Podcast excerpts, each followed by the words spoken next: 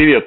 С вами 130-й выпуск подкаста «Веб-стандарты» и его постоянные ведущие Вадим Макеев из HTML Академии. Маша Просвигина из СПВ Фронтенд. И в качестве гостя сегодня я, Сережа Бережной, также известный как Вегет, из Яндекса. Мы сегодня хотели записать совершенно обычный выпуск, но на неделе э, загремели всякие э, анонсы Шри, лендинги, меня тоже немножко бомбило. И, в общем, мы, э, Серега вызвался прийти к нам поговорить об этом, про Шри, про всякое такое.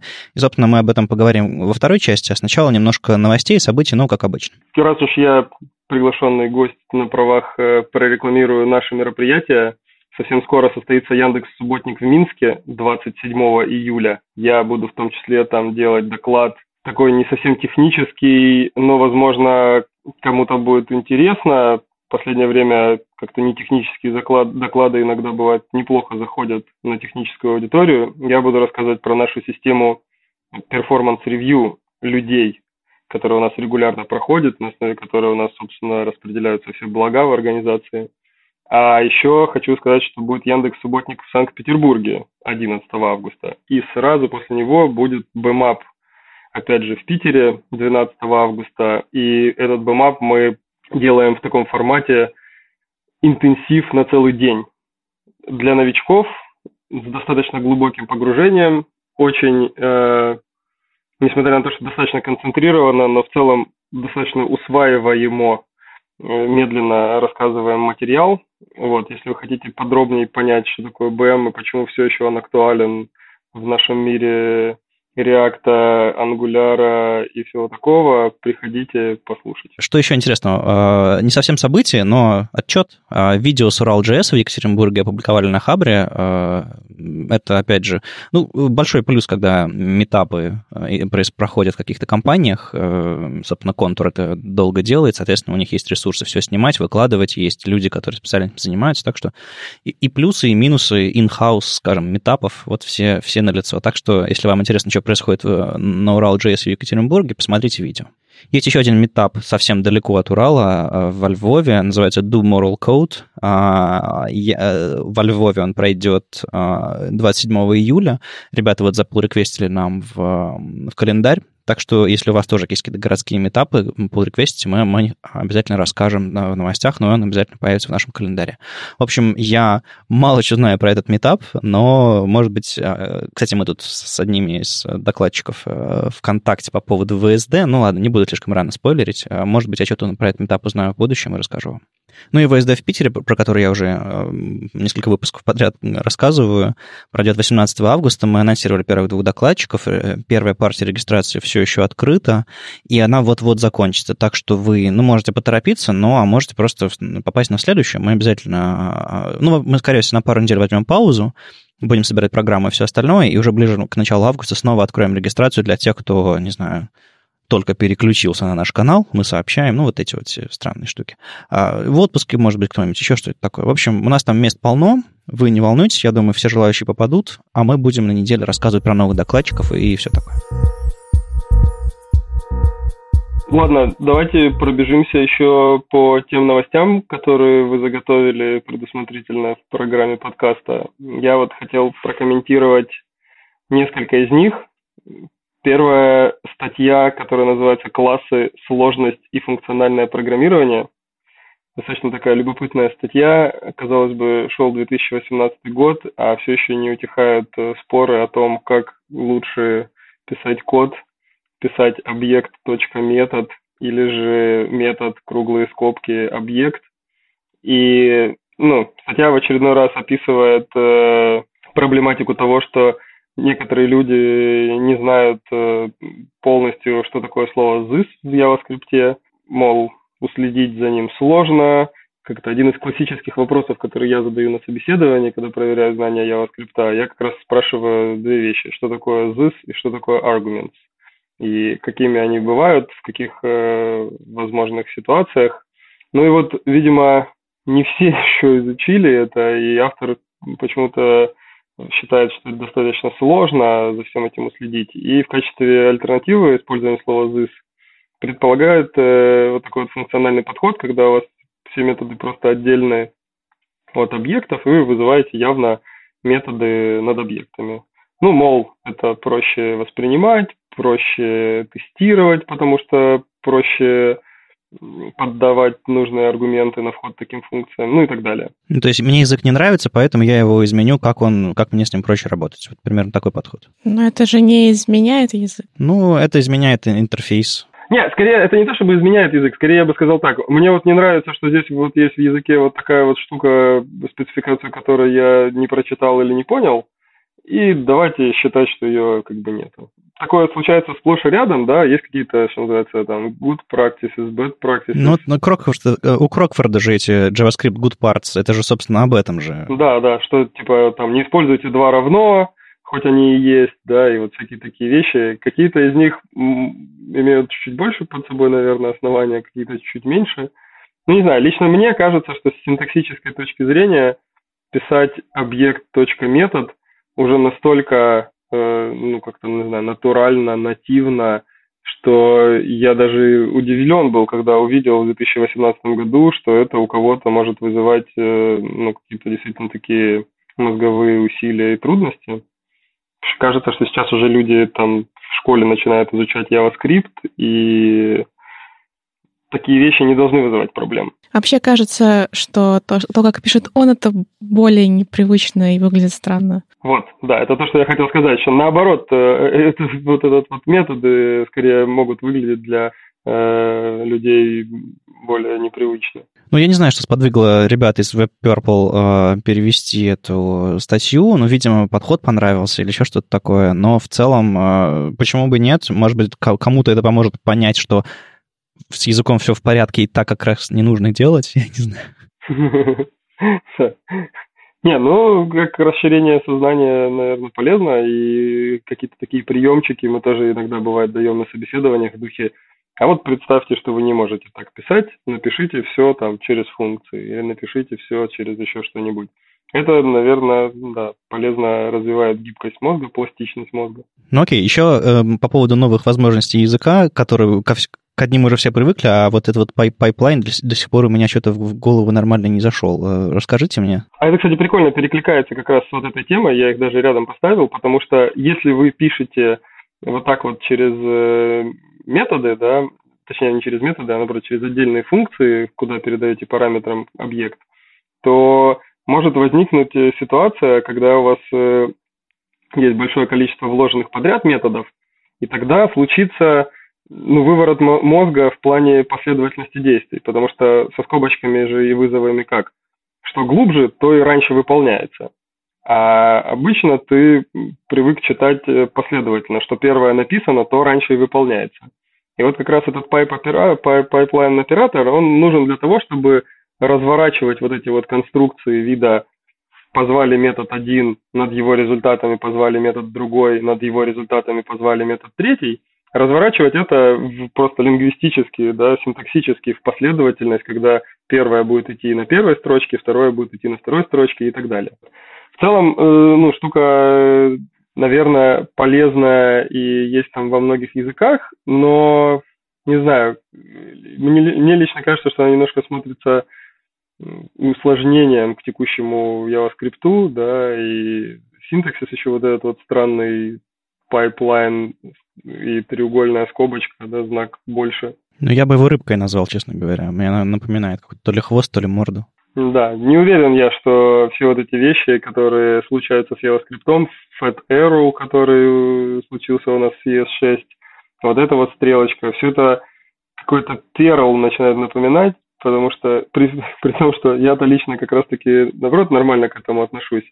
Но глядя на то, как мучаются другие люди, как они даже иногда бывают там забывают запятые ставить или там скобочки неправильно используют, э, вот не очень я уверен, что это хорошее движение для популярного языка. Скорее, наоборот, надо было бы идти в сторону упрощения. Ну, может быть, это переходный период, когда еще старички, ну ладно, люди, которые изучили предыдущий синтаксис э, и вообще привыкли к нему, не привыкли а, к новому, а кто вот только входит в язык, им норм. Ну, тем не менее, похоже, что рано или поздно это появится. Собственно, Байбел ввел required configuration flag для pipeline оператора, но он пока немножко базовый, то есть там есть два конкурирующих пропозала, и сейчас то, что работает, оно работает э, без await, то есть await не работает. Че, еще есть э, тут э, интересная новость тоже такая про, как это, сравнение старичков и новичков, да, Гаппи, или как это называется, Гуппи, Friendly App Manager, да, Гуппи, Friendly App Manager and Task Runner for React. Прикольно наблюдать, как э, вещи, которые испокон веку решаются в консоли, да, такими бородатыми вимерами, как я, например, э, ребята делают для них э, GUI и с использованием там электрона, новых веб-технологий, делают некие дашборды. И это вот интересно, что на самом деле я вот хоть и пользуюсь Vim, я всегда говорил, что текст не самое хорошее представление информации. И явно для многих вещей именно какие-то специализированные интерфейсы, которые там графические, а не текстовые, могут быть сильно более эффективны и удобны. Но почему-то настолько текстовые пока программы консольные, настолько они compatible там хорошо друг с другом, что вот как-то, не знаю, в работе пока что эффективнее получается все-таки использовать их. Но вот э, если вы, как и я, находитесь в такой дилемме, что же лучше использовать, то или то, и что эффективнее, посмотрите на Гуппи. Это, по сути, девелоперский такой сервер, куда прямо интегрированы все вещи, связанные с э, запуском задач, с управлением зависимостей в вашем проекте. И ну, такой удобненький дэшборд, который можно открыть и туда поглядывать и смотреть, как у вас ход релодится, перекомпиливается и всякое. На самом деле были подобные приложения для всякого для всякой верстки, когда была появилась эпоха только сборки, всякие там галты, грампы, грампы, господи. Ну, ага, да, помню. А, называлось Code Kit, по-моему, или еще как-то, что-то такое. И там тоже можно было натыкать себе галочек, включить Watcher, включить там компиляцию SCSS во что-нибудь, там а, а, шаблонизацию подключить. И я помню, она какое-то время была популярна, потом она довольно тихо умерла, Просто потому, что я помню, что главная проблема лично для меня была, когда я ее, там, не знаю, поставил, попробовал, что, эм, допустим, вышла новая версия, не знаю, какого-нибудь Гранта или САСа, а он ее не поддерживает. Просто у, у софта да, да. цикл э, обновления совсем другой. И, ну вот, может быть, эта штука лучше умеет тянуть все из NPM? Я думаю, нет. Тут проблема именно вот как раз в совместимости, что состыковать друг с другом там худо-бедно какие-то консольные программки – их обычно проще, чем состыковать друг с другом вот э, такие вот интерфейсы. Потому что, ну, например, э, что вам нужно сделать для того, чтобы состыковать две консольные программки? Да просто подмешать э, один консольный вывод к другому консольному выводу, и худо-бедно оно там нормалды будет смотреться. Uh-huh. А что вам нужно сделать, чтобы нормально состыковать в GUI э, вот э, такие вот программки? Ну, вам нужно там распарсить, да, или там, если вам повезло и у программы есть какой-то ну, интерфейс, там, не знаю, отдающий JSON, да, вот как у некоторых там есть э, утилит консольных, вы можете взять этот JSON, дальше вам его нужно будет в специализированный интерфейс сверстать, а ну-ка кто-то написал еще один какой-то плагин э, или там маленькую какую-то часть задачи, да, и задолбаешься, в общем, все это хорошенечко причесывать и в GUI виде представлять. Ну, это сильно ограничивает э, инструменты, которые ты можешь использовать, и их версия ограничивает, и вообще количество изолент намотанного вокруг, конечно, ну, делает это красивым экспериментом скорее, чем, чем живым проектом, по-моему. Тут еще написано в описании, что Гуппи э, рекомендуется для начинающих, для beginners, и даже сделан для них. Э, у меня есть младший брат, который сейчас только изучает разработку, я подумала, хм, может быть, скинуть ему показать, а потом подумала, что нет, потому что мне кажется, что... Пусть ты... мучается что э, когда используешь такие инструменты, то для начинающего все, что происходит внутри, становится какой-то магией. Да, да, пусть учится ходить без костылей. Не, на самом деле, э, тут ведь есть момент, э, ты страдаешь, страдаешь, страдаешь, потом отваливаешься. И все, и забываешь, и для тебя травма, что ты не врубился, как это работает. А если у тебя, не знаю, будет парочка колес по бокам у твоего велосипеда, может быть, ты не бросишь пробовать кататься на велосипеде?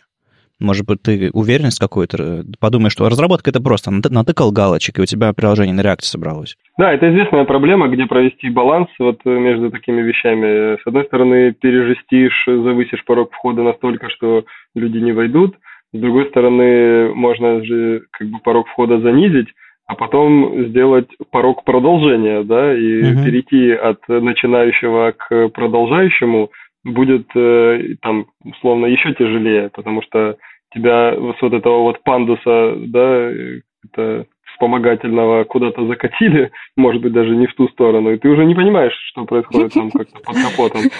Ну, тут, на самом деле у меня есть идея для разработчиков в Гуппе, а, чтобы они анализировали, насколько, ну, не знаю, хороший код или долго люди пользуются этим приложением, она потихонечку, потихонечку, потихонечку, потихонечку превращалась бы в консоль. Пришел через месяц, у тебя виджет тасков э, заменился на iframe с консольным выводом. Да, да, да, да, да, да. То есть потихонечку оно вместе с тобой растет, усложняется, у тебя растет борода, у него интерфейс меняется на консоли, не знаю, там свитер вырастает, ну что, что там обычно происходит. А, а, общем... а IDE меняется на Vim? А IDE меняется на Vim. В итоге открываешь что одним утром, а там уже не Гуппи, а а ты, а ты уже не молодой разработчик. Ну, короче, я, я на самом деле видел, как э, мой, мой коллега Брюс Лоусон э, радостно в Твиттере постил интерфейсы, как он там себе завел какое-то приложение на реакции, я его за этим не видел раньше. А, и, в общем, ну, как бы и за работает. Реактом? Ну, да, я, я, я ни разу не заставал его за этим занятием.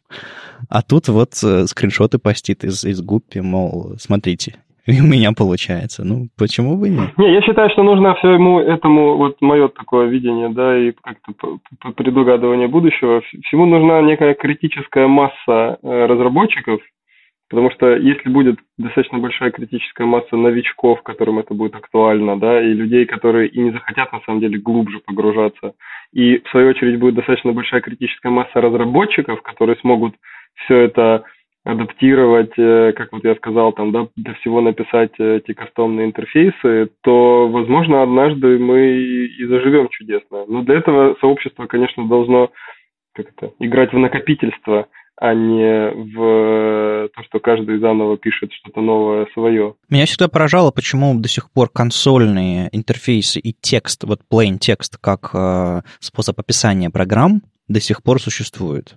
То есть мы смотрим на все эти фильмы про будущее, где люди в воздухе в 3D э, блоки соединяют связями и так программируют. Ну, мы смотрим, смотрим, ржем и идем, возвращаемся в свой текстовый редактор, у некоторых даже консольный, а, в котором мы просто обычными ASCII буковками пишем код. Да, и как он в CSS, как в CSS эти твои любимые гриды, которые ASCII артом выражают. Ну да, и, и, и почему так? Может быть, кроссплатформенность, может быть, инструменты слишком быстро умирают, и ты остаешься один на один с неработающей программой какой-нибудь? Или вот черт его знает, ну... Одна из моих болезненных тем, я потратил без, бесчисленное количество часов размышляя над этим. Пока что я вот говорю, что мне кажется, дело в совместимости, потому что текст, он предоставляет именно такой вот уровень совместимости, который пока что является таким достаточно вавилонским языком для всего вот mm-hmm. сообщества, да, совокупного программистского для того, чтобы все-таки э, что-то сделать. Чуть мы делаем какую-то попытку дальше и глубже, все, начинает все разваливаться, э, там сложно с совместимостью становится, к сожалению. Да, ну я, я вот гляжу на эту гуппи, и я вот лично мне, как новичку в условном реакте, в условных вещах, которые позволяют он решать, э, эта штука вряд ли поможет. Но, наверное, я не тот новичок. Э, видимо, у меня уже есть опыт с, с консолью, со всем этим делом, и а, а люди, у которых совсем нет опыта, может быть, может быть, кому-то зайдет. В общем, если вы кого-нибудь обучаете, попробуйте, не знаю, младшие братья и сестры и прочие старшие родственники, да кто угодно на самом деле. Вдруг зайдет, вдруг это будет хорошими колесами, которые человека не спугнут, как э, черная страшная консоль с зелеными, зелеными буквами. Ладно, пойдемте дальше. Есть еще прикольная статейка про uh, an introduction to the JavaScript Mutation Observer. API. История, на самом деле, достаточно уже не нова, да, не нова. Э, есть э, у нас API в ряде браузеров, да, есть не такая уж плохая поддержка до E11, и на мобильном даже от андроидов там 4.4, от iOS 6 уже есть возможность следить, писать JavaScript, который будет следить за изменениями дома. То есть это некая такое событийное API, которое чем-то похоже на обработку событий пользовательского ввода, только оно про э, мутации дома. Вот, но опять же, тут прикольно так наблюдать, что насколько разрыв как это поколений, да, вот я лично в своей разработке настолько привык врапировать все браузерные API, что для меня даже сама вот эта проблематика, кто-то потрогает дом, а я хотел бы послушать это событие, она настолько чужда, потому что все мутации дома, которые там, не знаю, в моих интерфейсах происходят, они происходят сугубо по подконтрольным мне каналам, э, везде, где нужно, случаются об этом нужные события, Mm-hmm. И вот проблематики, а давайте-ка я послушаю произвольные манипуляции домом, я вообще не понимаю, для чего бы она мне могла бы в работе понадобиться. Но я понимаю, что, да, есть большое количество мира, который, например, разработчики склеивают вместе какие-нибудь jQuery плагины, и вот там это может быть очень удобно, да, если вы взяли какой-то jQuery плагин, и он модифицирует дом, а вам нужно по этим модификациям что-то сделать, а разработчик этого jQuery плагина не удосужился бросать события в момент модификации дома, то вот э, будет очень удобно с помощью Mutation Observer API добавлять какую-то новую функциональность и как-то стыковать разные там плагины друг с другом. Ну, это на самом деле немножко напоминает мне подход давний по обработке событий, прям совсем древний, когда сначала, сначала был подход, когда на каждую штуку вешали, а, на каждый прям вот элемент вешали обработчик, типа он клика, там, маусовер и так далее, а, а потом был подход, э, паттерн, когда вешали на базе, а потом слушали всплывающий обработчик. Делегирование. Ну ага. да, да, да. Вот это, это, это что немножко, немножко похоже вот на это делегирование, когда ты ну, в общем, слушаешь все на свете, с одной стороны, с другой стороны, ты можешь конкретным элементом а, подцепляться к его, к, его, к его поддереву. То есть, ну, по-моему, по-моему, подход хороший, и если абстрагироваться от современных подходов, что, типа, мы вообще все-все-все доверяем нашему, не знаю, фреймворку, и типа он нам уже события всякие прокидывает, то может быть и хорошо, что в браузере появляются такие вещи, которые ну, из фреймворка приехали ну, подходы к тому, что, типа, все под контролем, все, все эти мутации можно ловить и использовать. Но мне тоже непонятно, зачем это нужно, где это может быть использоваться, кроме как э, ты вставляешь себе на сайт какой-то посторонний код, который может что-то делать с домом. Может быть, те же самые фреймворки смогут это использовать у себя под капотом, может быть, они уже используют под капотом для того, чтобы отлавливать подобные вещи. Ну, Просто... Не очень понятно, на самом деле. Нет, если ты пишешь свой фреймворк, то, я повторюсь, тебе нету никаких проблем, все нужные там мутации хендлить самостоятельно. Вот. А еще меня то, что напрягает, что, скорее всего, как обычно со всеми этими новомодными API, все это будет ужасно тормозить в имплементации, mm. потому что, ну, как бы, какая сейчас там имплементация? Ну, какая-то, чтобы формально работала. А особенно если мы представим, что у тебя есть не знаю, какая-нибудь, прости господи, анимация или еще что-нибудь, э, что достаточно часто дергает дом. Ну, вообще, тут весь Event Hell, он становится в полный рост, и это, в принципе, перформанс, да, производительным никогда не, сможет быть. А уж тем более, да, при какой попало первой proof of концептной реализации. Ну, я слышал, что все эти обсерверы, они как раз разработаны и внедрены так, чтобы быть там супер производительными, учитывая все самые там модные тенденции. Там uh, intersection observer, mutation observer, какой там еще есть, uh, со, с прокруткой связанный какой-то, я уже не помню, как он там называется. Uh, scroll observer, не помню. Uh, они все типа сделаны, чтобы максимально быстро работать. Собственно, мне кажется, тут должно быть все в порядке, нет? Не, просто понимаешь, одно дело максимально быстро сделано из того, что возможно, просто там же есть кое как как бы проблемы с производительностью, которые просто из физики этого процесса проистекают, что оно физически не может быть быстро, да, если тебе нужно обработать там условно каждое событие, хошь не хошь, как бы даже если ты напишешь это очень э, максимально эффективно, все равно ты будешь обрабатывать каждое событие. Поэтому, э, как это, еще никто, никого не получалось, да, квадратичную, квадратичную там какую-нибудь условно сложность, да, делать за линейное время. Ты можешь, конечно, э, оптимизировать и там оптимизировать каждую операцию и там даже преуспеть в этом, но все равно, если у тебя в принципе так алгоритмически все устроено, что там будет какая-то большая сложность, от этого никуда не деться. Там начинается экспоненциальный рост как бы сложности. Я почему-то исторически всегда доверяю разработчикам браузеров больше, чем разработчикам библиотек. Ну вот не могу ничего с собой поделать. Ой, зря, ой, зря. Это потому, что ты никогда не писал свои библиотеки, наверное. Ну, потому что я работал в браузере еще. Да, да. Я вот, например, наоборот, как человек, который написал несколько библиотек, да, достаточно низкоуровневых в том числе, я разработчикам браузеров не доверяю вообще.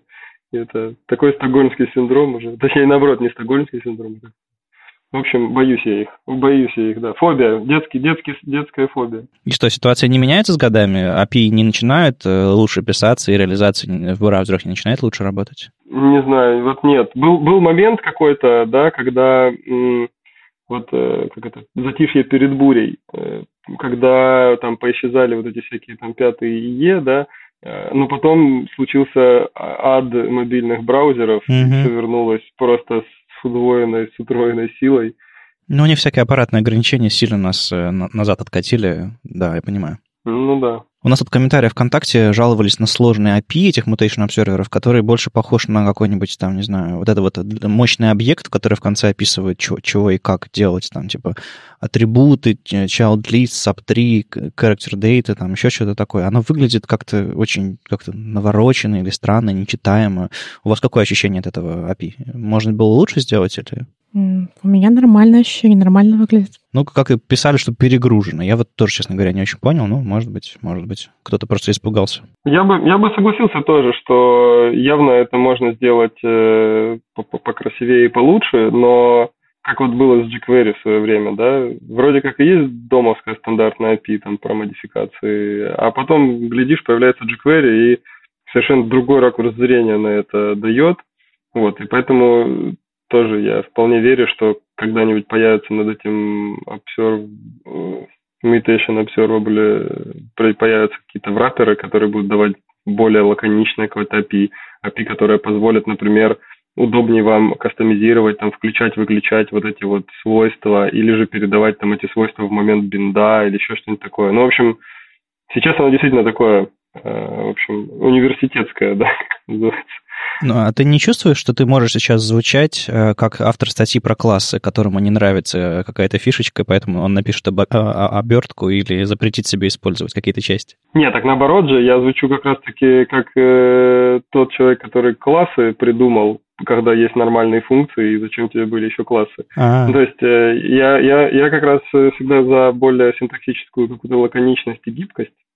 Вот, а сейчас все-таки оно, конечно, стройное, да, и достаточно выразительное. И вот то, что ты упоминал, действительно хорошо, что они сразу подумали правильно об ивентной модели и в плане делегирования, и в плане там подписывания на часть дерева, и вот это все. Вот, э, то есть оно достаточно как-то математически полно. Mm-hmm. Но вот синтаксис, не знаю. Я, у меня нету, не то чтобы я могу так сходу предложить, как бы сделал бы я, но я думаю, что подумав дольше, чем 15 минут, э, явно появятся авторы библиотек, которые сделают это покрасивее. Ну, главное, чтобы браузеры внедрили то, что уже есть, а там уже допиливать всегда сможем. Там э, спеки развиваются. И иногда, как, не знаю, сидим-сидим на каком-нибудь э, э, HTTP реквесте втором, там, э, XML HTTP реквесте, а потом появляется фетч, и как бы всем, все, всем радостнее, а потом появится что-нибудь третье, ну и вперед. Ну да, типа того. Если вы знаете, у всяких браузеров мобильных современных есть такая штука, как веб-манифест, и на самом деле на десктопе они тоже потихонечку начинают поддерживаться, так или иначе, но в меньшей степени. А, вы, грубо говоря, задаете все, всю метаинформацию о, вашем, о вашей странице, иконки, описание, как она должна выглядеть, как она там должна какой-нибудь splash screen появляется, все это вот такое. Это все называется веб-манифест. А, если вы не знали, обязательно почитайте, потому что, ну, по-моему, штука крутая. Но не все браузеры, во-первых, поддерживают, а во-вторых, не все браузеры одинаково хорошо поддерживают. Удивительно, да? Никогда такого не было. Да, вообще парадокс. Кто бы, кто бы мог предположить. А, но тут вот забавное решение. То есть я могу представить себе какой-нибудь, не знаю, галп плагин или какую-нибудь, не знаю, просто штуку для сборки, которая читает ваш веб-манифест, из него генерирует картинки и вся, всякие линки вставляет вам шапку, или, не знаю, WordPress плагин, который что-то подобное делает, ну, там, не знаю, на PHP. Но когда то, что тут придумали, меня немножко удивляет, с одной стороны, с другой стороны, может быть нормально. Короче, PVA компат, такая штука. Я долго читал readme, чтобы понять, как оно работает, но потом понял, что это просто скрипт, который подключается к странице. И он этот скрипт анализирует, вот прямо во время загрузки, анализирует ваш веб-манифест. А, по-моему, сам же генерирует картинку и отдает ее, и вставляет нужные элементы на страницу, всякие линки, всякие меты, ну, короче, то, что нужно Safari, в старой реализации Safari в основном. И, по-моему, еще для Edge тоже генерирует что-то такое, для всяких там магазинов э, майкрософтовских. И, собственно, оно вам на основе вашего манифеста на лету скриптом в браузере генерирует, собственно, все нужные иконки куча нагрузки на браузер, с одной стороны, с другой стороны, как бы, почему не при сборке это делать? Я, я в общем-то, немножко удивлен, но, тем не менее, есть такое вот решение сделал все нормально, а тут прогрессивно улучшилось или как-то, не знаю, заполифилилось. Как автопрефиксер только. Ну, типа того. Э, вы как думаете, это не тяжеловато Странно, вообще? что не при сборке. При сборке, наверное, было бы круче. Вот я тоже искал какой-нибудь npm install в, в readme и понял, что нету его. Есть э, этот JS Deliver, какой-то CDN, на, с которого можно загрузить. А может быть, он во время а, загрузки определяет, какой именно браузер, только для него это? Да-да-да, да? это, mm-hmm. это, это совершенно точно. Там наверняка есть какой-нибудь э, снифинг, э, мол, типа, для IE отдадим дополнительную штуку. Меня немножко смущает генерация иконки на лету JavaScript. Это, это где-то на уровне майнинга в браузере. Также эффективно, я думаю.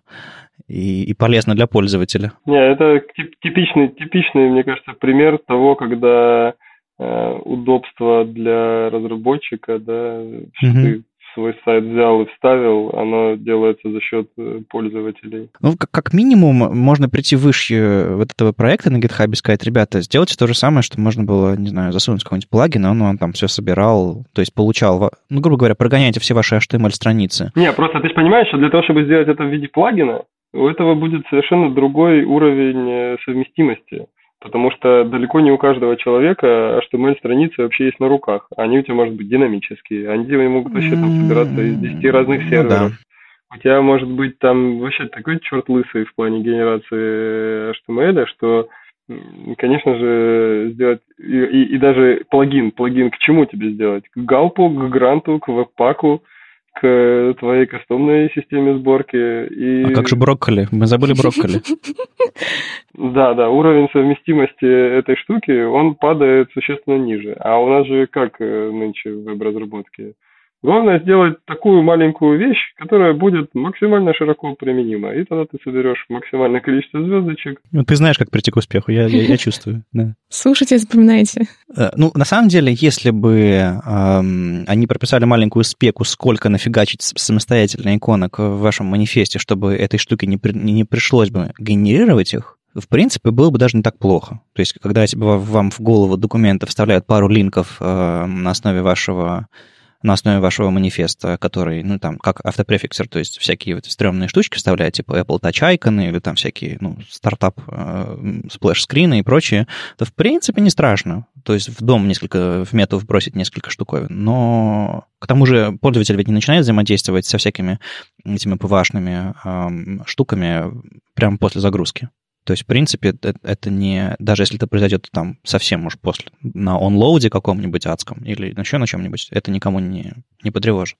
То есть, эту штуку можно, кажется, сделать более эффективной, избежав генерации картинок на лету. Ну, посмотрим. Ну, короче, есть такая штука. Как минимум попробуйте, как максимум лучше зайти выше и попросить ребят сделать что-нибудь более адекватное. В общем, прогрессивное веб-приложение продолжает свое движение в массы. Идем к гридам.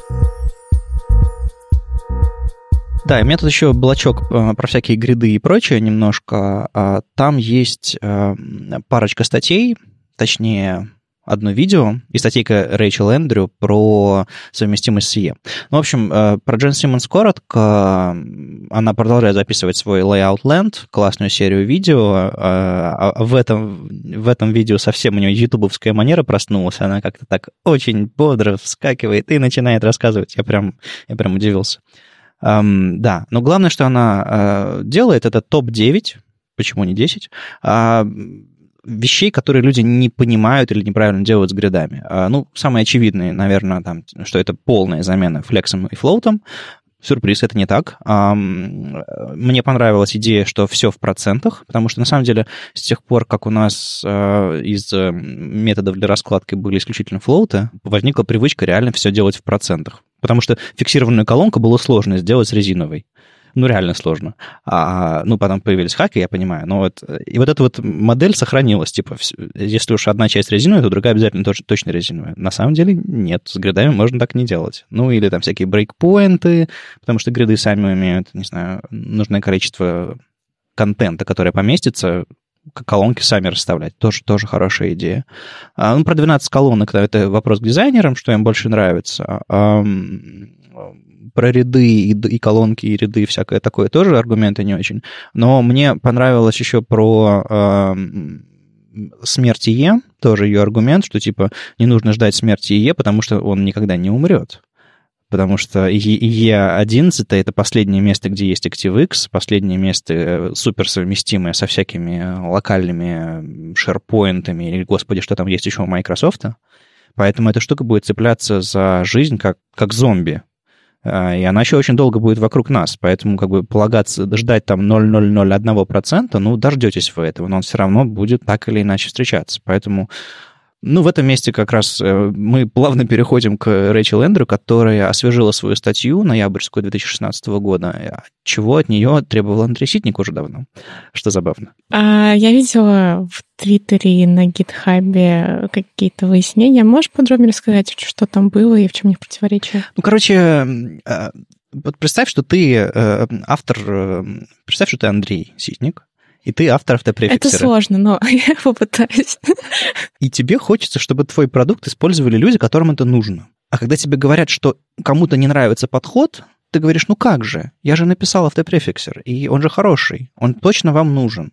А тебе отвечают, но он нам не нужен, нам чисто идеологически не подходит. А ты не понимаешь, почему. И начинаешь искать какие-то за этим всем а, теории заговоров. Короче, а, Андрей немножко, а, Андрей немножко увлекся и обиделся на, на Рэйчел за то, что она не хотела обновлять свою статью про гриды, а, упоминая автопрефиксер, еще что-то такое. В итоге она все-таки обновила эту статью, точнее написала новую, и в котором говорит, что когда вы пишете гриды с помощью, имея в виду реализацию старую с префиксами ms VE10, VE11, вы, по сути, пишете не две раскладки, как вот предполагают люди, то есть типа стопроцентную на гридах, а потом какой-то фалбэк, который прилично выглядит. Не идентично, а хотя бы прилично. Вы уже делаете работу дважды. Когда вы пишете то же самое для IE, вы, у вас два варианта. Либо вы эм, делаете три раскладки, то есть одну для всех, одну ты тестируете отдельно для IE, и третью фалбэчите на, на другие браузеры, которые может потенциально не, не поддерживать. Это уже как бы, как бы ну, чересчур. Некоторым и две много. Или другой вариант. Вы берете и очень внимательно изучаете статьи на CSS Tricks про то, как э, совместимость с IE. И когда вы пишете свои гриды, вы пишете их не по спеке, а потому, что может IE 11. Очень внимательно вспомня о том, что IE не умеет этого, IE не умеет этого, э, этого, этого, этого. А еще потом, перед тем, как нажать сборка, вы тихонечко молитесь а, и нажимаете Enter потому что автопрефиксер как бы вдруг что-то не поймет и как-нибудь не так проинтерпретирует ваши гриды для E11. То есть у вас либо три раскладки, либо хрупкий хрустальный лебедь, причем без крыльев, потому что как бы это крылья в E11 не поддерживаются. И это все очень сложно и странно. И Рэйчел в итоге делает вывод, не используйте а, гриды в автопрефиксере. Они по умолчанию выключены, не включайте их. А в этом месте, я думаю, Андрей взорвался. В смысле, он в итоге получил, что хотел, статью она переписала, но посыл не использовать автопрефиксер стал еще более явным? Да, это, это, конечно, беда. Там еще эту статью, э, которая на CSS Tricks появилась, не хотели публиковать в Smashing Magazine, где Рэйчел э, является редактором. Это, это еще дополнительно накалило ситуацию. Ну, в общем, забавное противостояние авторов инструментов и а, людей, которые в рабочей группе CSS вообще очень активно участвуют в разработке спецификации. Мне понравился один совет, который все-таки не использует автопрефиксер, как бы нам не хотелось, и как бы Андрею не хотелось. Если вам действительно нужно сделать а, что-то для IE10 и IE11, и у вас основная раскладка для всех современных там 80% браузеров, которые гриды поддерживают, ну, у кого что, сделайте нормальную раскладку на гридах, а потом по ее мотивам сделайте отдельную раскладку, используя префиксы самостоятельно. То есть пишите ms, grid, ms, чем чего-то там еще. И тогда вы будете иметь полный контроль, и тогда вы будете понимать, как вы пишете этот фалбэк. Не в смысле ограничивать обычный грид, чтобы он нормально сфалбетчился с помощью автопрефиксера, который наверняка вас поймет, а может быть и нет. Ну, короче, прямо, если очень нужно, если вы делаете, не знаю, сайт для людей, которые в корпоративном секторе намертво застряли. Сделайте все руками. либо не используйте вообще гриды. Или, или, как Рэйчел говорит, не используйте гриды. То есть она в своей статье говорит, не использовать гриды нормально. У меня ассоциация с Гуппи, то есть либо пишите все ручками и, и страдайте, либо можете использовать автопрефиксер, но тоже все равно страдать, потому что наступит момент, когда плохая совместимость. Страдание неизбежно? Такой вывод мы можем сделать, похоже. Да, эм, жизнь проще не становится, она просто становится сложной по-другому, по-моему, так. Ну и, наконец-то, мы выползаем к нашей теме, на которой мы сегодня пригласили Серегу поговорить. Во-первых, про Шри. А, я знаю, эм, в Яндексе есть очень много аббревиатур, а, и на самом деле при встрече можно обменяться несколькими аббревиатурами а, и понять, индексует перед тобой или нет. Это всякие там Шри, ДД или КР или что там еще. Помоги нам, Серег. Да полно. ППБ, поиск по блогам у нас в свое время был. Ага. Э, не знаю, Яд, Яндекс Деньги, да. Ну, в общем, мы часто любим либо, да, двухбуквенные, либо трехбуквенные, ШМЯ, школа менеджеров Яндекса. Ты подходишь к человеку, говоришь Шрик РДД, она отвечает ББД. И ты, да, свой. Да, да. Почему-то так за, за, завелось само. И, в общем, есть такая штука, называется школа разработки интерфейсов, а не просто Шри, как, как вы могли слышать. И э, на самом деле мы сильно не будем углубляться, наверное, вообще, что это такое. Есть хороший э, парочка подкастов. Хороший лендинг. Есть, во-первых, есть хороший лендинг, который сегодня спонсор нашего выпуска. А во-вторых, есть парочка выпусков э, Андрея Мелехова, уж не помню, там был это ночной фронтенд или DevShachта, неважно. Главное, что он разговаривает с одними из авторами школы разработки интерфейсов и, собственно, рассказывает, как это работает, какие там студенты, какие задания. И вот, собственно, что в этом году интересного происходит со, со школой разработки интерфейсов? Расскажешь нам? Да, из того, что необычно, что обычно у нас школа разработки интерфейсов такое событие э, ежегодное, ну, максимум мы проводим, иногда бывает пару школ в двух городах там, в, в, в один год. А в этом году мы что-то так воодушевились э, успехом вот прошедшей шри, что решили подумать, а почему бы нам не успеть замутить вторую. И более того, мы ее решили сделать сразу в трех городах, в том числе э, задействовав город-герой как-то нафтизиновых наркоманов э, Санкт-Петербург. Нежной, нежной любовью люблю Питер, да, регулярно туда езжу, у меня жена из Питера. Собственно, будем делать э, школу вторую в этом году. Будем целиться в то, чтобы взять еще больше студентов, чем взяли в московскую, и попытаемся это сделать интересно сразу одновременно на три города – конце концов, Яндекс это очень распределенная команда, да, там у меня в отделе сколько, 5-6 городов, ну, в общем, много, и нужно учиться работать распределенно, если вы хотите работать э, в какой-нибудь большой компании, в конце концов, очень будет полезно. Вот, и попытаемся уже со школы, да, начать прививать вот этот вот навык, каково это общаться по видеосвязи, смотреть на людей в другом городе.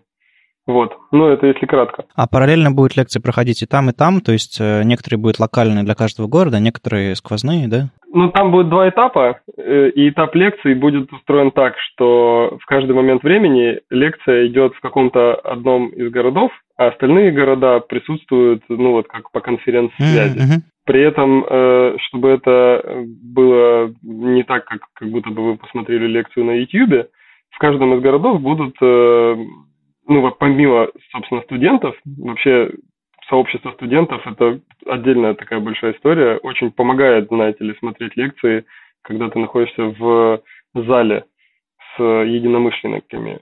А еще будут и кураторы со стороны Яндекса, то есть после каждой лекции уже локально, там за пиццей, за кофе, кто что пьет, можно будет обсудить, э, задать вопросы какие-то или обсудить просто саму по себе лекцию.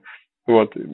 Преимущественно, скорее всего, большинство лекций будет проходить из Москвы, просто в силу как-то мы стараемся оптимизировать свои затраты, да, и логистические. Напомню, Шри это очень э, такой, как сказать, э, благотворительный проект, все достаточно бесплатно, и мы стараемся сделать его максимально дешевым для Яндекса. Поэтому удобнее, конечно, вести лекции из Москвы, потому что большинство лек- лекторов из Москвы. Но те лекторы, которые не из Москвы или которым по каким-то рабочим причинам нужно поехать куда-нибудь либо в Питер, либо в Симферополь, они э, будут ездить туда и оттуда читать лекцию, соответственно, обратно там, в том числе на московских слушателей. Окей, okay, ну, в общем, э, Шри э, растет, как бы это очень приятная для меня школа, инициатива. Наверное, с точки зрения рекрутинга, для чего подобные вещи, как я понимаю, делаются, это одно из самых симпатичных направлений. То есть много чего делается, и переманиваются сотрудники из других компаний, и выращиваются свои, или еще что-то такое. Ну вот, вот школы открытые, уч... выпускники которых попадают в итоге там, на стажировку или получают э, офер, это, по-моему, самый классный вариант, потому что он наносит прям пользу сообществу прям вот очень-очень сильно. Да, это была изначально моя идея в том, чтобы быть, ну, я стараюсь сохранять этот вектор, чтобы быть действительно вин-вин. Потому что, да, мы внутри Яндекса делаем это с точки зрения рекрутинговой активности. Для нас это, ну, как бы главное бизнес-обоснование, почему мы вообще занимаемся такой благотворительностью.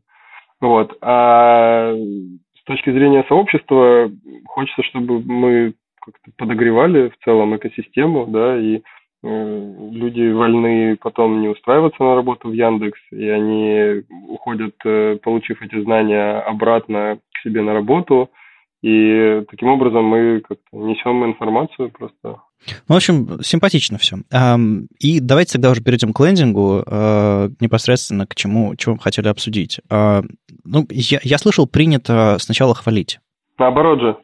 Нужно, чтобы сладенькое, чтобы сладенькое в конце шло. Не, ну ты, ты нам расскажешь что-нибудь сладенькое, а сейчас я про, я про, свою, про свой взгляд. Эм, мне нравится, как он выглядит. Он веселый, он такой немножко детсадовский, но в целом как бы клевый. Он яркий, классный. Это просто это лендинг, на котором всякие смешные зверьки, э, написано, что это, кто это, понятно, нормально.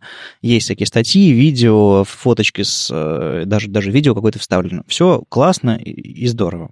До тех пор, пока ты, э, пока в тебе не просыпается интерес посмотреть, как же все, все это работает, а, или до тех пор, пока ты не пытаешься как-нибудь, ну, нетипичным образом взаимодействовать с этим сайтом, или, ну, в общем, да. Я традиционно, э, когда запускается какой-нибудь новый там лендинг или новый проект Яндекса, я, я открываю исходник не потому, что во мне кипит злорадство, и я хочу кого-нибудь растоптать быстренько, или, не знаю, я, я всегда хотел убить что-нибудь красивое, или как там в бойцовском клубе было. Нет. Это скорее, типа, в какую сторону идет э, разработка интерфейсов в Яндексе. Вот у меня всегда вот эта вот штука, направление, тенденции или там новые технологии, Поэтому я всегда лезу в исходники, а, ну, потому что компания мне симпатична, я там когда-то работал много лет назад. И я последние года полтора-два, наверное, ну, может быть, может быть, полтора скорее, а, вижу стрёмные лендинги.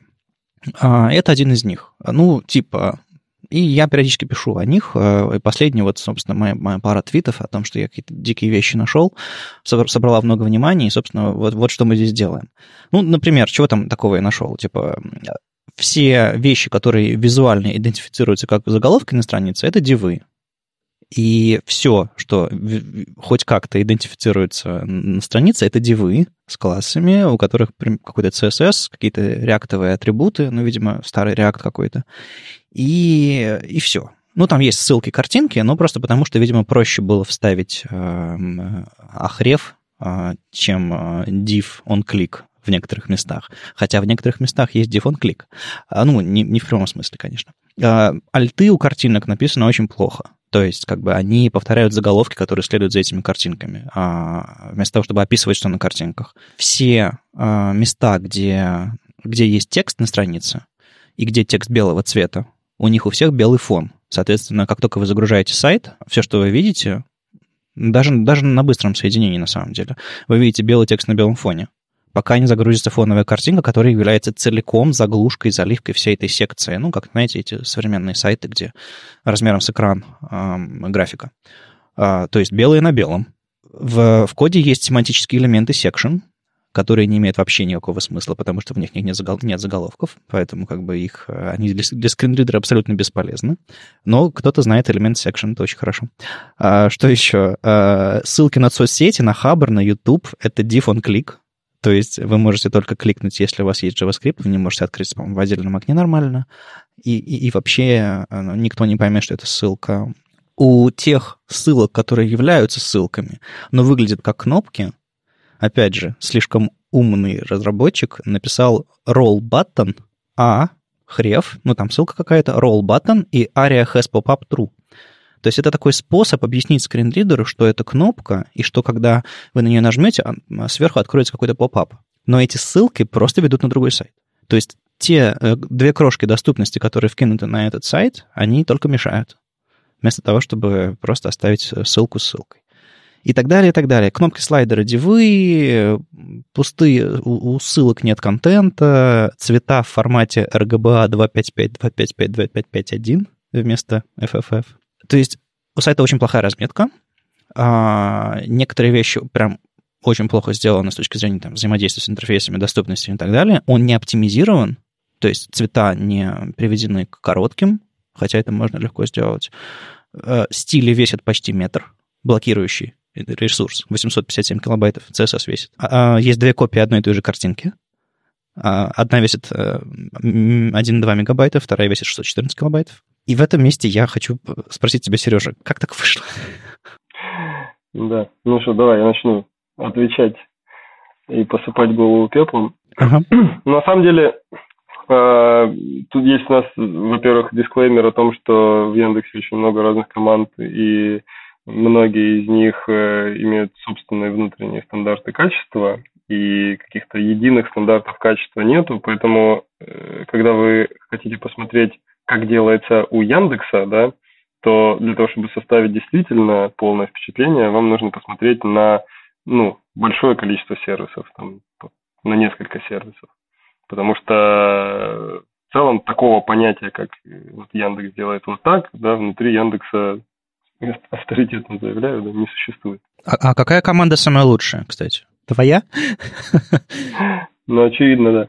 Нет, э, это вопрос не не лучшести же, да, я почему говорю, что э, вопрос, что стандарты качества, и еще есть э, такая история, как э, баланс между качеством и скоростью, да, и между тем good enough или не good enough, и поэтому это очень сложно сказать, что хорошо, да, вот э, кто-то считает, что Android хорошо, кто-то считает, что iPhone хорошо, поэтому здесь нету какого-то единого мерила, которое бы могло сказать бы, чья команда лучше. Да?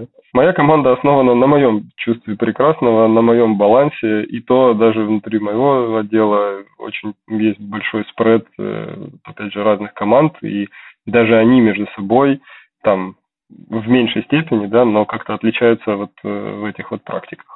Ну ладно, давай вернемся к тому, как так получилось. Да, вот, собственно, про промки. Промки это на самом деле очень интересная такая штука, потому что э, если вы ну, знакомы вообще с проблематикой разработки, то обычно как? Э, у вас есть э, большой какой-то продукт, вы там его долго делаете, выпиливаете, а промка это что-то такое, что делается чуть ли там не на сдачу, чуть ли не аутсорсерами какими-то, потому что вечно на промку нет нормального времени. То есть, если условно какую-то вашу главную продуктовую страницу, с которой люди будут взаимодействовать, вы обычно очень там хорошо как-то вылизываете, да, то вот э, там внешний вид, да, какую-то обертку, приглашение, вот ту самую промо-страницу, э, в лучшем случае сделают э, хорошо с визуальной точки зрения, да, а вот э, под капотом, ну, часто есть соблазн оставить э, как получается. Вот. Но мы э,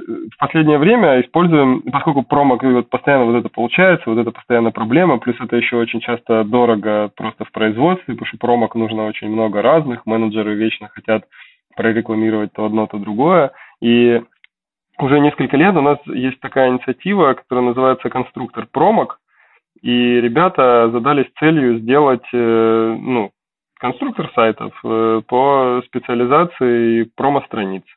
Для того, чтобы всю вот эту проблематику э, с промо-страницами снять с плеч менеджеров и, точнее, наоборот, снять с плеч разработчиков и переложить на плечи менеджеров, которые смогут сами в удобном конструкторе задавать какие-то блоки.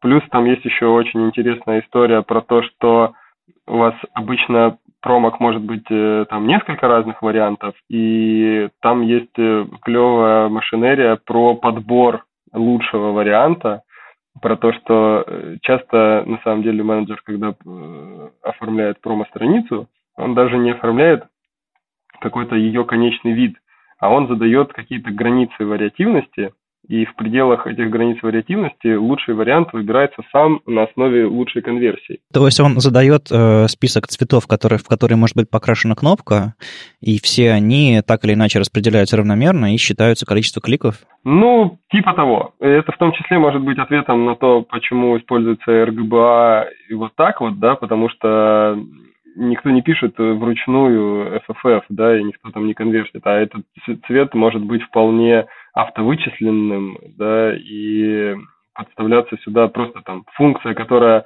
автоматически вычисляет цвет, uh-huh, ее uh-huh. вот очень удобно в RGBA формате записывать.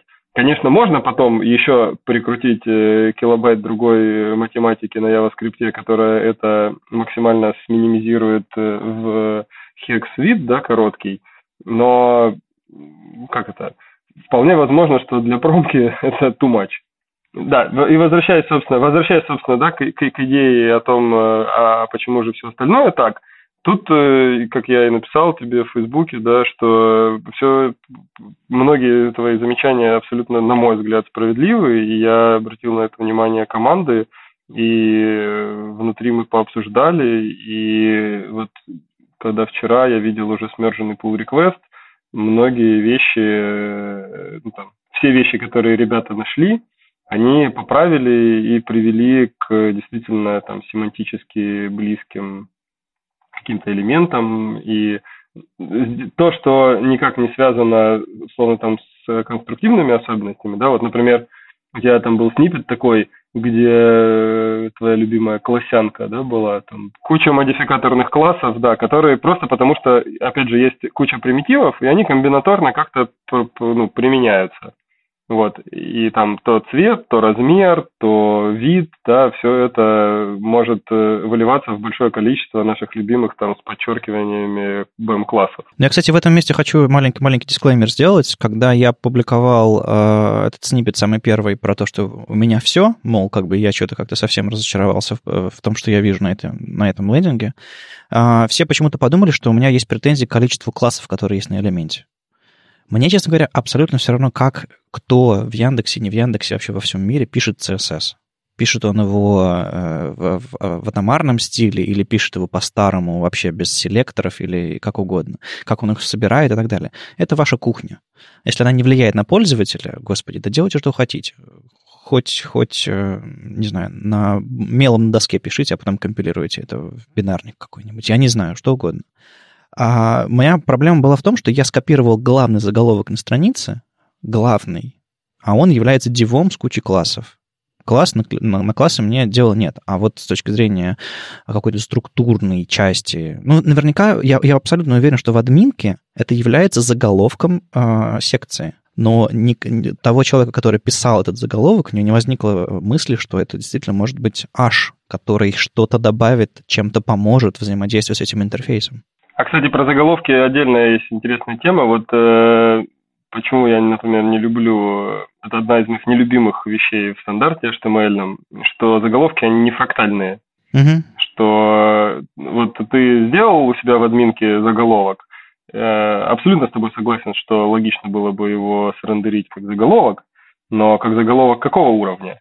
Сделать так, чтобы этот заголовок был э, соответствующего уровня обычно это может привести к тому, что программу придется сильно усложнить, и тебе придется выяснять, а не вложена ли моя текущая секция сейчас в более высокую секцию, не является ли она сейчас слайдом в каком-то слайдере, не, не положен ли этот слайдер, в свою очередь, э, в какой-нибудь там пагинатор, и mm-hmm. не является ли это все заголовком в итоге не первого уровня самым главным, а вовсе даже там третьего и четвертого.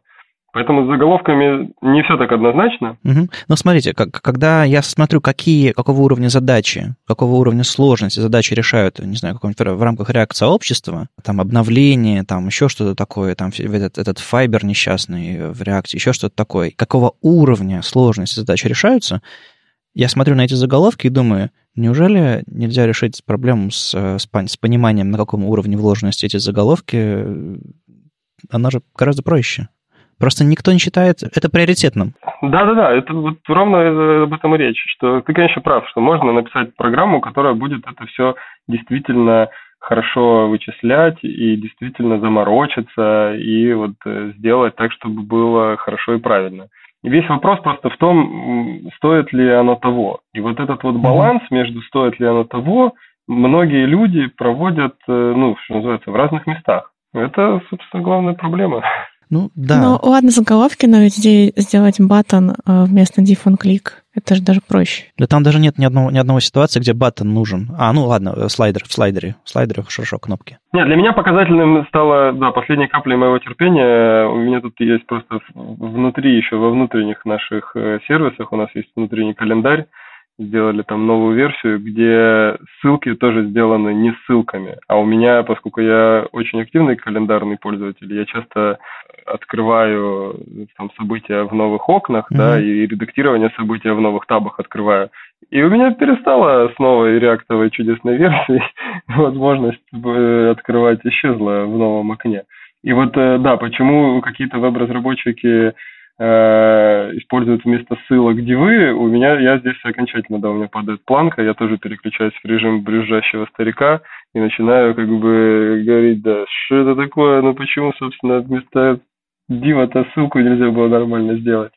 Вот, это, собственно, тут абсолютно с тобой согласен.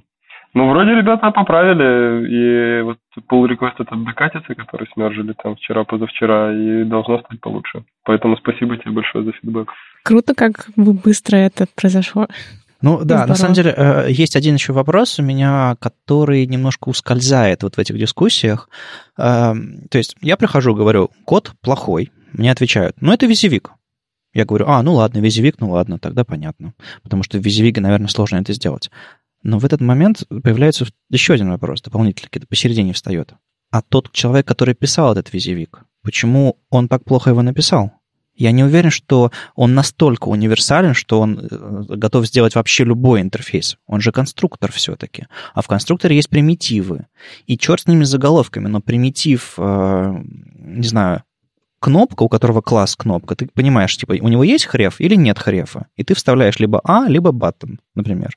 Или ты вставляешь картинку а, и убеждаешься, что у нее, не знаю, фоновую картинку, убеждаешься, генеришь на лету, не знаю, какой-нибудь прям в админке, генеришь под ней фоновый цвет, чтобы пока картинка грузится, цвет был адекватный. То есть есть какие-то вещи, которые, про которые ты либо знаешь, либо думаешь, либо нет.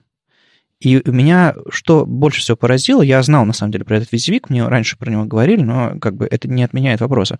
Почему так плохо написано? Ну, потому что у этого визивига главная была проблема и задача – это сократить количество разработки, которое мы тратим на разработку промок. И он с ней достаточно успешно справился. И знаешь, как это? Когда ты за пару дней возвел там целый дом совместе со стенами, с дорогами к нему и так далее, говорить, что а что это у вас тут э, как это на притолке пыль осталась, э, что ж вы не могли что ли вытереть? Uh-huh. Вполне возможно, что да, могли, но э, просто тот объем работы, который эта команда сделала в направлении, собственно, главной, бизнес задачи. Ну, как в той пословице про шашечки или ехать, да. Uh-huh. То есть э, это, он был совершенно несравним. Поэтому просто на него не хватило фокуса внимания. И поэтому я и говорю, что спасибо, что э, иногда, ну, как бы внешний фокус внимания, он вот э, помогает, э, да, там обратить на что-то внимание, что-то там дополировать. Иногда, да, иногда не, не помогает, иногда у кого-то от этого пригорает и говорит, там, типа, вот, ты, блин, у него тут он в космос, как в том этом видео, да, ты, блин, еще вчера вообще на самолетах не летал, а сейчас жалуешься, что у тебя в самолете интернет плохо работает. Ну, да. Мне на самом деле понравилось, как вы приняли фидбэк, а, в смысле, что я помню ситуации с предыдущими лендингами или вообще какими-то моими взбрыками по поводу а, каких-то там проблем на других сайтах. У меня есть такая тенденция, я сижу, мне вечером скучно, а тут какой-нибудь сайт попадается под руку, ну и я рассказываю, как он плохо сделан. Ну, извините, грешен. Так вот, некоторые очень плохо реагируют, в том числе индексоиды, типа, ну что, не мог в личку написать, зачем ты нас публично позоришь? А я хочу объяснить, что я делаю. А, во-первых, э, я, наверняка неосознанно повышаю там чувство собственной важности в этот момент, что типа я знаю, а они не знают. Но это с этим не, не справиться, это тщеславие, с этим надо просто бороться. Это, э, с этим я согласен. С другой стороны, я демонстрируя, как плохо, говорю надо лучше, можно лучше, смотрите, пожалуйста, не делайте таких же ошибок. То есть э, на, на будущее, если я снова буду критиковать какие-нибудь ваши лендинги или сайты, э, а, а мне бывает интересно это делать в, в образовательных задачах, не забывайте, что для чего и как я это делаю, может быть, вот э, будете меньше обижаться. И, как видите, помогает. Я не уверен, я с удовольствием посмотрю, до чего, если этот лендинг вообще дорастет и вообще конструктор индексовый дорастет, но если я смогу, не знаю, как-то поучаствовать или меня как-то привлечь или посмотреть на эту админку, что-то посоветовать, я с удовольствием поучаствую, если это будет кому-то, не знаю, из вашей команды интересно. Там нужно уже привлекать не просто на то, чтобы понаходить баги, а нужно привлекать на то, чтобы закоммитить их еще в те дедлайны, которые у нас тут ставятся к ревью. Потому что, знаешь, как бы я уверен, что команда сама про большинство из этих багов знала, но когда ты в мыле носишь э, по два мешка цемента, подмести иногда под ногами дело не доходит. И когда вот ты заходишь, да, и там, а что это у вас здесь? Типа чуть-чуть рассыпано цементика то ну, да. где могут предложить положить на плечи мешок и попробовать подмести. Хорошо, а тогда вот про этот цементик, про этот огромно построенный дом и пыль на полочке. Вот ты говоришь, все команды разные. Но есть ведь что-то общее. Ну хорошо, такой пример. Что-то общечеловеческое, типа мы в принципе все согласны, что убивать людей не стоит. Мы, в принципе, все согласны, что... Э, сто... Не все согласны. Ну, хорошо, хорошо. Мы. Давайте будем говорить про фронтенд. Все равно не факт. Все равно не факт. Все равно не факт. Ладно. Ну, ну, а как же авторы браузеров? Ну, ладно. А, я имею в виду, что есть какие-то вещи, которые считают, не знаю, засунуть в браузер 100 мегабайтовый сайт считается плохим. А типа, а 5 мегабайтов, как этот лендинг, ну, типа, ну, нормально. И вот у нас есть какая-то психологическая, там, моральная или еще что-то такое а, понимание, что плохо, что хорошо. Так вот, у меня вопрос следующий. Почему тот, кто принимал этот лендинг, а, согласился на данный уровень качества. Ведь, ведь можно же было а, вообще все сделать одним сплошным JPEG и мапой разметить. Ну, помнишь такой элемент? Ария, мап. Угу. Это было бы гораздо проще, и адаптивность была бы сразу. А, можно просто резиновую картинку сделать. Ну, в общем, я к тому, что есть уровень ада, который бы сильно упростил а, создание этого лендинга еще больше. Не, ну смотри, а для того, чтобы это работало, что нам с тобой нужно сделать, да, как людям, э, которые в том числе э, somehow passionate about education, ага. имеют какую-то страсть к тому, чтобы образовывать людей, да, нам нужно с тобой продолжать э, рассказывать, как правильно верстать и как-то синхронизировать вот этот вот именно уровень знаний, потому что есть два, две, собственно, как бы здесь вот во всей этой истории, да, два есть треда. Первый тред, вот как я сказал, баланс между э, трудозатратами и результатом. Иногда бывает действительно так, что приходится делать э, тяп-ляп, ну или в смысле как-нибудь, потому что на большее нету сил. А второй, на самом деле, тред – это тогда, когда ты делаешь э, плохо не потому, что какое-то разное количество времени или энергии на это надо потратить, а просто потому, что у тебя экспертизы, там, скиллухи или знаний не хватает на то, чтобы сразу сделать правильно. Потому что, в конце концов, э, вот той же самой кнопкой и ссылкой, да, в смысле, э, сделать это дивом или ссылкой, это не вопрос э, трудозатрат, не вопрос mm-hmm. ресурсов, это вопрос просто как бы пометования об этом, знания об этом, ну, то есть, в конце концов, просто именно вот ты однажды это изучил, После этого ты это помнишь, и у тебя очень нативно оно само с кончиков пальцев стекает и получается сразу правильно. То есть ты просто как бы неправильно ты не можешь делать. И это возможно только тогда, когда у тебя действительно есть ну, вот это самое образование и ну, есть какой-то фидбэк, может быть, э, может быть какой-то контроль качества, да, потому что это тоже еще очень сложно выстроить, э, вот эту всю систему, как, собственно, Э, там код-ревью то же самое делать, как делать так, чтобы все такие вещи замечались, да, потому что когда ты говоришь, кто это принимал, да, может, никто это не принимал, а и тот, кто принимал, он, э, опять же, потратил все свое внимание на то, чтобы проверить, э, как там в целом все сделано, а до таких мелочей уже энергии не хватило. Угу. Поэтому я считаю, что нужно просто продолжать э, поднимать средний уровень образованности, продолжать поднимать средний уровень экспертизы, и тогда вот такие вещи, они ну, как бы перестанут происходить. Ну, это вот как, не знаю, если посмотреть, например, я тут в последнее время увлекся всякого рода рисованием, да, и там в том числе там какую-то смотрю на историю искусства, что если посмотреть, как развивались э, художники и какие были графические работы раньше и какие они сейчас, средний уровень именно исполнительского художественного мастерства там современного художника – он э, на уровне вообще мастеров э, прошлого.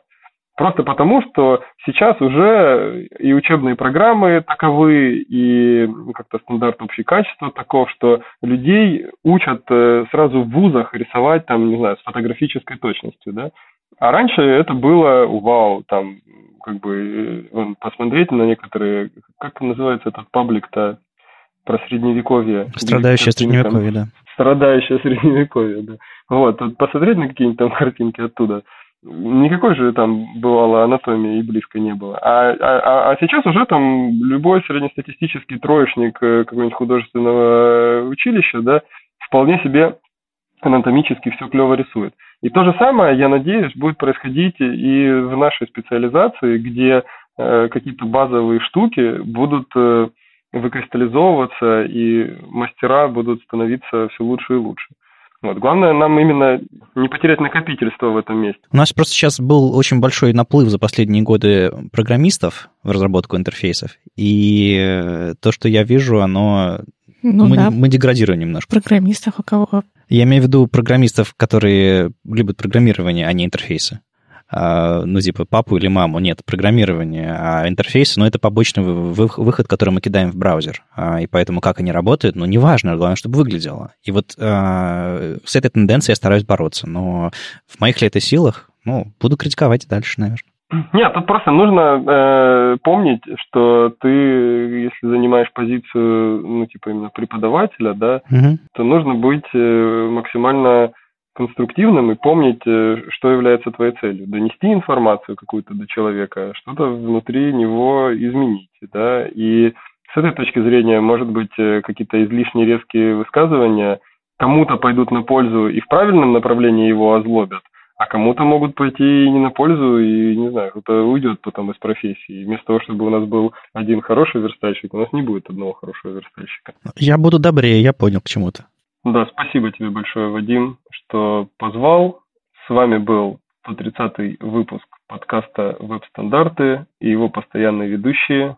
Вадим Макеев из HTML Академии. Маша Просыргина из СПБ Фронтенд. И Сережа Бережной из Яндекса. Услышимся с вами на следующей неделе. Мы будем продолжать держать вас в курсе. Вы тоже рассказывайте, что вы думаете о том, что мы тут обсуждали, везде, где можете нас найти. Комментарии на YouTube, Slack, ВКонтакте, там, Facebook и где вы там нас читаете и слушаете. А мы, а мы в общем-то, вернемся на следующей неделе с новостями. Пока. Пока. Пока.